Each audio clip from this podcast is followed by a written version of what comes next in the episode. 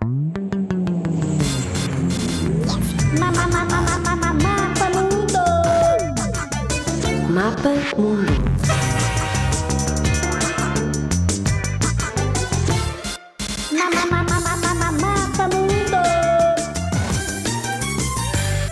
Singapura, uma cidade que é um país independente. Vivem em Singapura quase 6 milhões de pessoas de muitas origens. Os malaios, os chineses, os indianos e muitos europeus, por exemplo. Existem quatro línguas oficiais: inglês, Bahasa Malaio, chinês mandarim e tamil. Fantástico, não é? E tudo numa ilha que é uma cidade e que é um país.